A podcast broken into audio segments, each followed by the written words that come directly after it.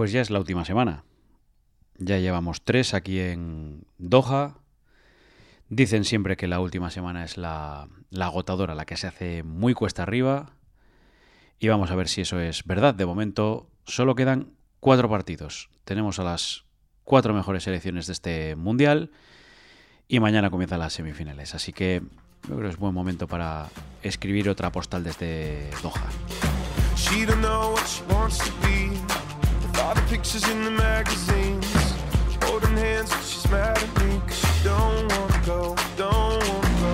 Querido tío Gaspi, pues ya. Pues yo creo que son ocho las postales que, que llevamos escritas.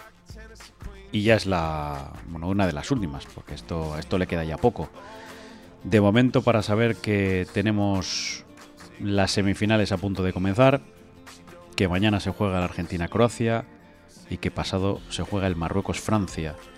Se supone, bueno, se supone no, el objetivo era que España estuviese en, las semifinales porque el objetivo era jugar siete partidos. Al final se han quedado en cuatro, sin mérito para, para mucho más. Y sí que hay sorpresas. Bueno, aquí está la Argentina de Messi, la Croacia de Luka Modric, la Francia de Mbappé, y te diría que la Marruecos de Amrabat.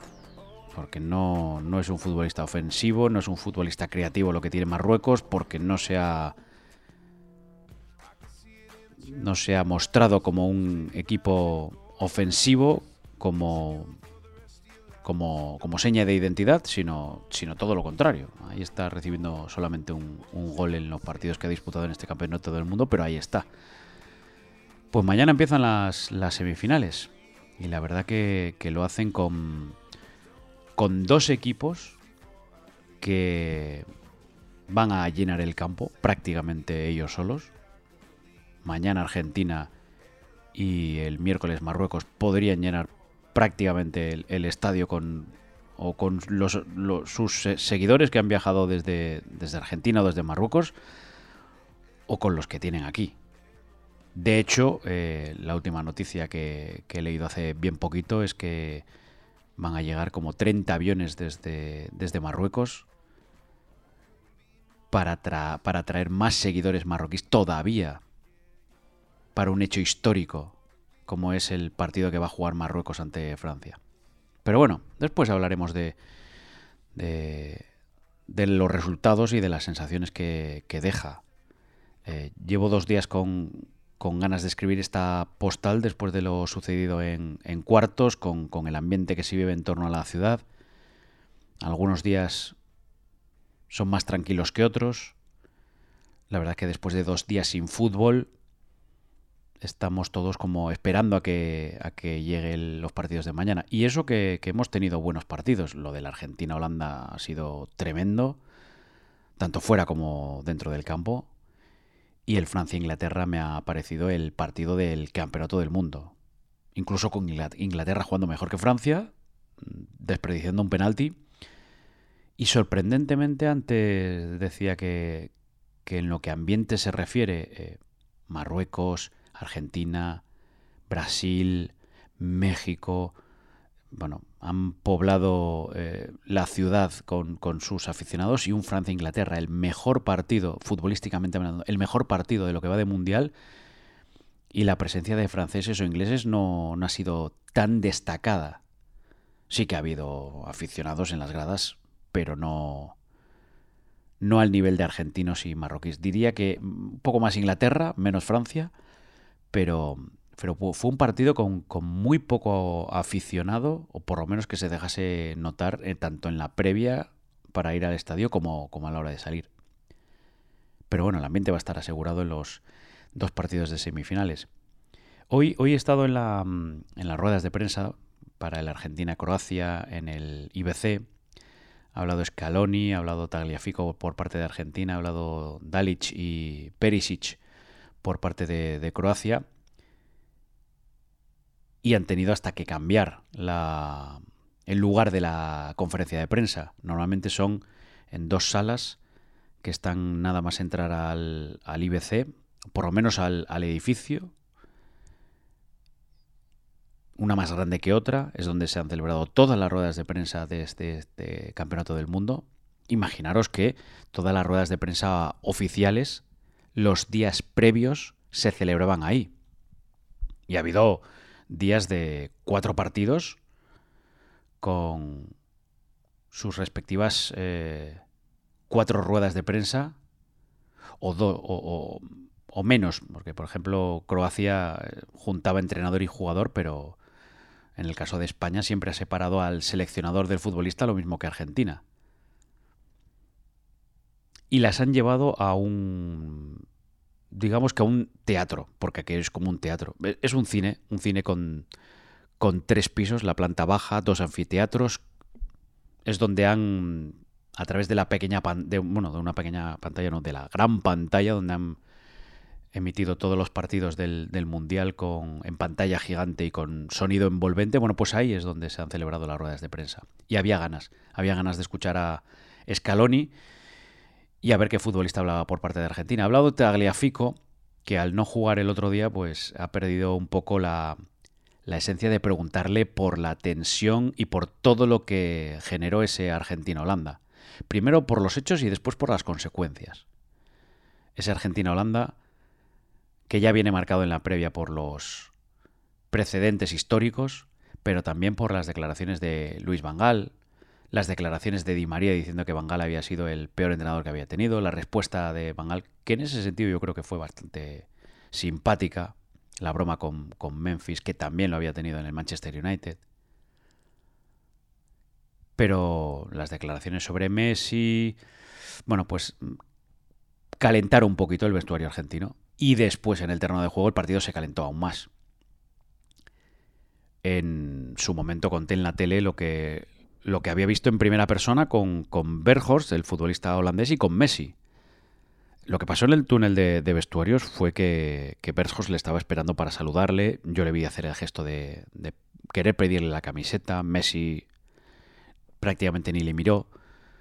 Y, y después lo, pues lo mandó a, esparragar, fine, fina y sin finamente. Cuando le respondió a que no le iba a dar la camiseta.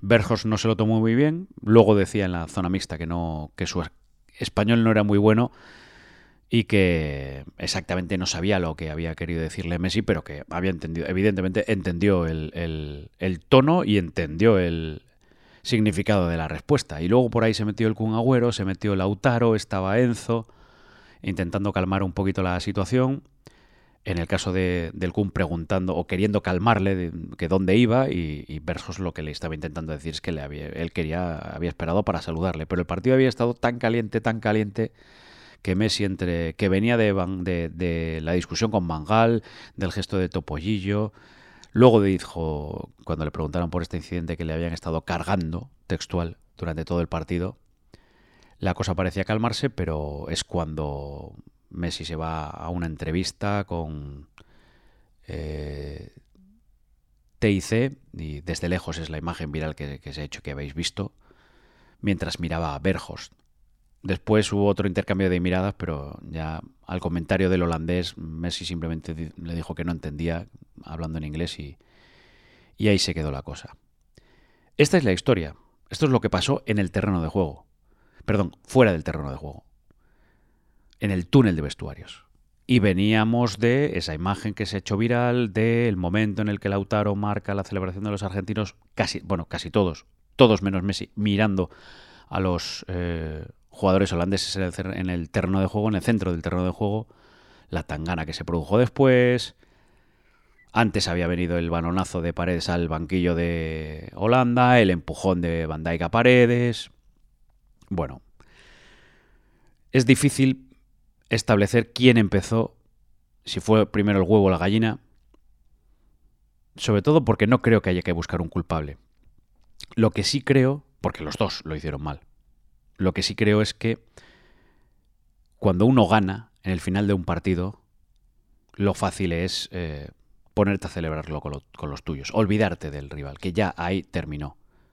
No soy muy partidario de la frase de lo que pasa en el campo se queda en el campo, pero si asumes eso una vez que termina el partido, y además mm, yo creo que fue Scaloni el que lo, el que lo dijo hoy en la conferencia de prensa, una vez que termina el partido ahí se tiene que acabar.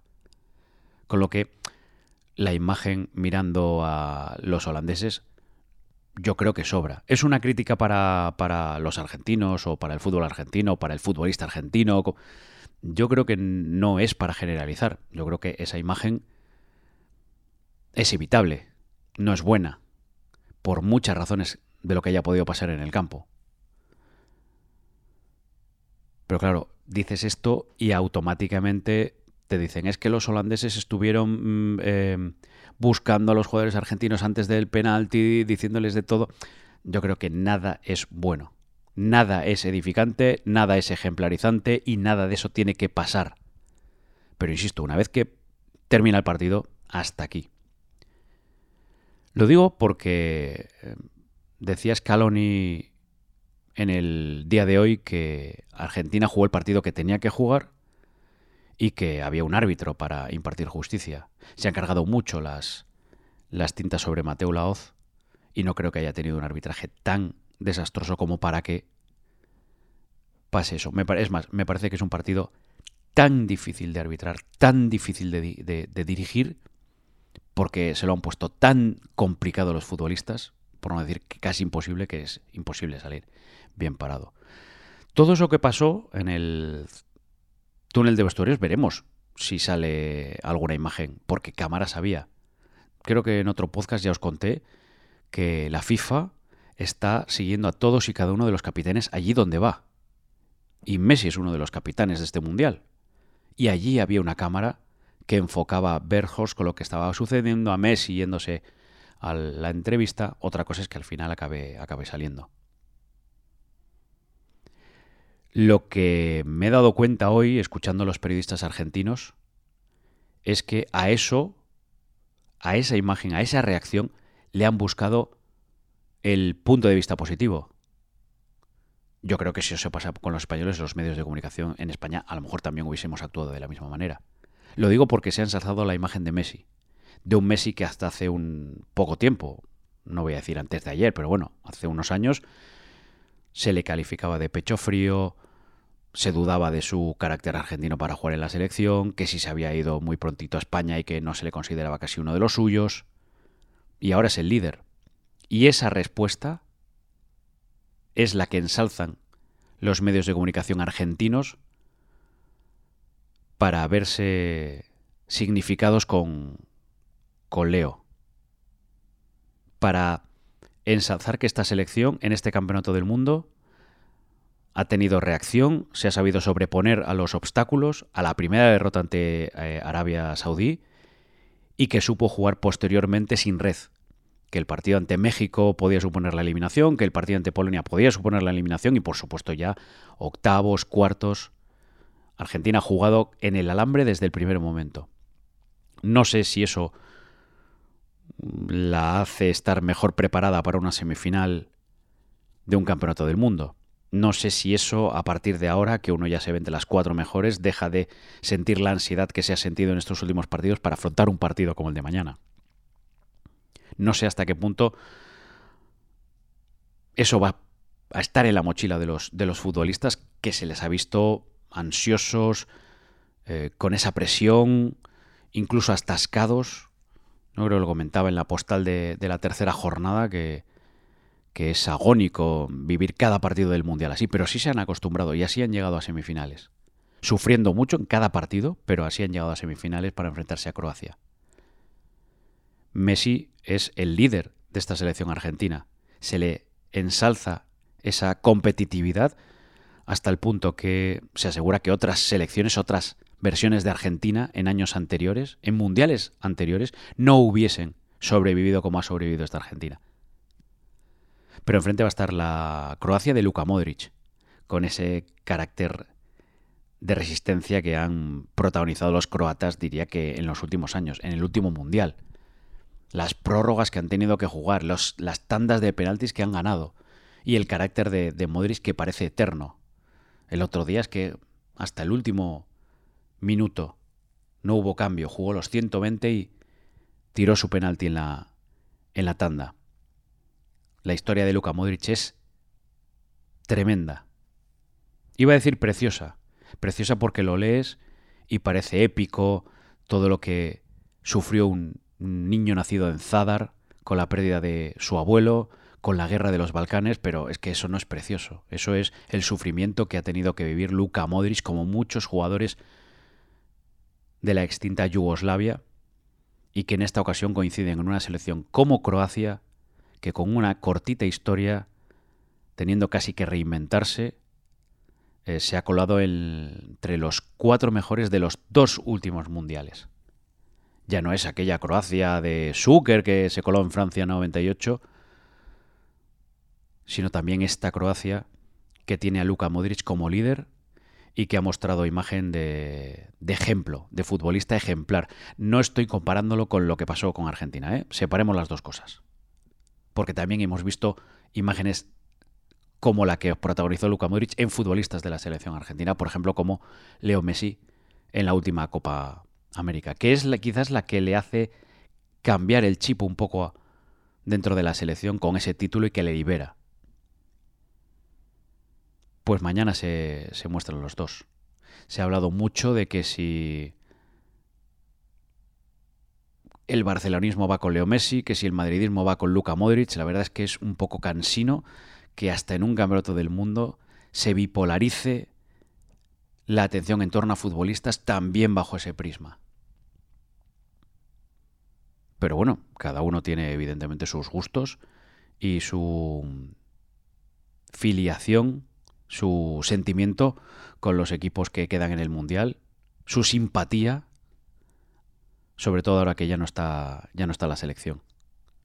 Lo que también me ha llamado la, la atención y es un motivo para celebrar, y creo que también es una buena reflexión para, para el fútbol español, es que en esta ciudad, en Doha, han confluido las 32 eh, aficiones en un momento determinado del campeonato, desde el principio. Ahora ya van a medida que han, ido cayéndose aficiones, pues ya hay muchos aficionados que se han ido a sus casas, aunque todavía queda alguno suelto, un brasileño que fue a, eh, ver todavía un partido de, cuartos que no estabas con su selección, algún aficionado español todavía hay por aquí, aficionados mexicanos, es decir, no, no, no, ahora no, no solo quedan los marroquíes, franceses, argentinos y croatas aquí en Doha, todavía quedan aficionados incluso sueltos de otras nacionalidades. Yo no he visto ni un solo problema. No, digo que no los haya habido, ¿eh? pero no, ni he visto ni tengo noticias de ningún enfrentamiento de aficiones. Y eso me parece un dato muy elocuente y me parece un dato para celebrar. Que todos se hayan podido confluir prácticamente, no solo en una ciudad, sino también en un barrio, en el del Sukwakif, y que no haya habido ningún problema. Yo creo que el atenuante es que no hay alcohol, que no se vende alcohol, con lo que eso también ayuda a que no haya, a que la convivencia sea respetuosa sin, ya digo, yo no he tenido noticia de ningún altercado ni de ningún enfrentamiento. Y coinciden en el metro, eh, en los estadios, no hay separación entre aficiones porque entre todas se entremezclan. Se puede ir al fútbol con una camiseta de un equipo y sentarte al lado de la con, un aficionado con la camiseta del equipo rival. Y en los estadios no ha habido ningún problema. Se puede. Y esto me parece una gran noticia. Porque en los últimos años parece en la Liga Española que uno no puede ir con la camiseta del equipo rival a una butaca en cualquier parte del estadio. Que tienes que ir a una zona muy determinada para que no haya problemas. Pero bueno, que me desvío del tema que mañana empiezan las semifinales, que ya hace bastante, bueno, bastante frío, ¿no? Bastante frío para lo que es aquí, que hace un poquito de frío, hay que ponerse chaqueta, no hay que ponerse abrigo por las noches en, en Doha, pero sí que ya se nota que ha bajado un poquito la temperatura, que hay menos gente, que se nota que el Mundial va pasando factura y que ya simplemente nos quedan cuatro, cuatro partidos, las dos semifinales, el tercer y cuarto puesto y la final. Y que el lunes que viene pues estaré escribiendo la postal de, despedida y de, y de cómo será Doha y cómo será Qatar a partir de ahora. Después de un mes donde esta ciudad ha vivido por y para el fútbol, por y para el campeonato del mundo. Que se han tratado de mostrar lo más hospitalarios posibles, lo más agradables, lo más amables, para que todos nos sintamos como, como en nuestra casa. después de todo lo que veníamos pensando de, Qatar y sin olvidar cómo ha llegado la candidatura de, Qatar y cómo se ha elegido eh, que el Mundial se, celebre aquí, en este 2022. Alguna cosa me queda por, contaros de lo que va a pasar con, los estadios y de lo que va a suceder con o qué va a pasar en, en esta ciudad a partir de que de que deje de rodar o que termine de rodar la pelota en el Campeonato del Mundo. Pelota, por cierto, ya diferente, dorada, con la que empiezan ya las, semifinales. Y será el momento de medir a Messi, será el momento de medir a Luka Modric, será el momento de medir a Mbappé en Francia, será el momento de medir, diría que a la selección de Marruecos, aunque yo me he quedado con la imagen de Sofiane Rabat como la cara de esta selección marroquí, a la que cuesta un mundo marcarle un gol.